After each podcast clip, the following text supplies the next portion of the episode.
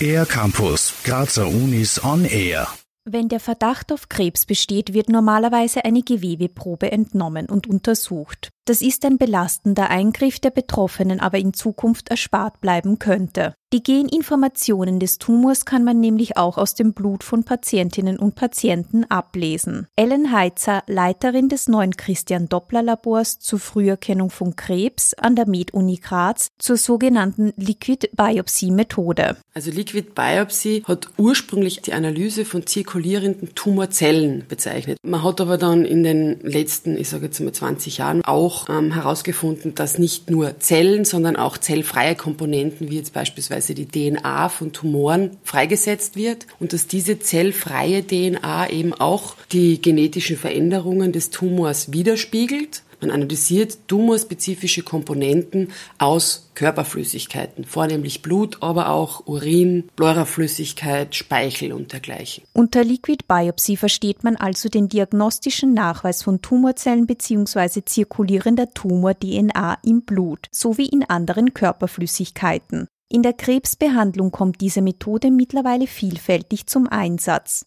Liquid Biopsy könnte allerdings nicht nur zur laufenden Überwachung des Therapieverlaufs angewandt werden, sondern auch zur Krebsfrüherkennung. Worin hier die Herausforderung besteht, erklärt Ellen Heitzer. Das Problem ist, dass jetzt nicht nur Tumore solche zellfreien DNA-Moleküle in die Zirkulation entlassen, sondern auch normale Zellen. Also von Blutzellen, aber auch von soliden Geweben findet man diese DNA-Bruchstücke und die verdünnen jetzt die Information vom Tumor massiv, speziell wenn der Tumor noch sehr klein ist, also in frühen Stadien. Tumorzellen sind in einer Blutprobe nicht einfach zu finden und müssen mit aufwendigen Verfahren identifiziert und isoliert studiert werden. Die Liquid Biopsy eröffnet allerdings Chancen, die über die Vermeidung invasiver Eingriffe hinausgehen. Ellen Heitzer man kann dann quasi auch die Evolution der Tumore verfolgen. Man kann Resistenzmechanismen früh erkennen. Man kann neue therapeutische Ziele nicht invasiv erkennen, indem man einfach das Blut abnimmt, das genetisch analysiert, dann Therapieentscheidungen anpassen kann anhand dieser Daten. Liquid Biopsy ist also ein vielversprechendes Analyseverfahren, das ohne große Belastung für Patientinnen und Patienten in regelmäßigen Abständen wiederholt werden kann. Im neu eröffneten Christian Doppler Labor an der Med-Uni Graz legen die Forscherinnen und Forscher die wissenschaftlichen Grundlagen für diese zukunftsweisende Technologie.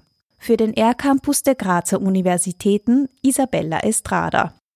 Mehr über die Grazer Universitäten auf ercampus-graz.at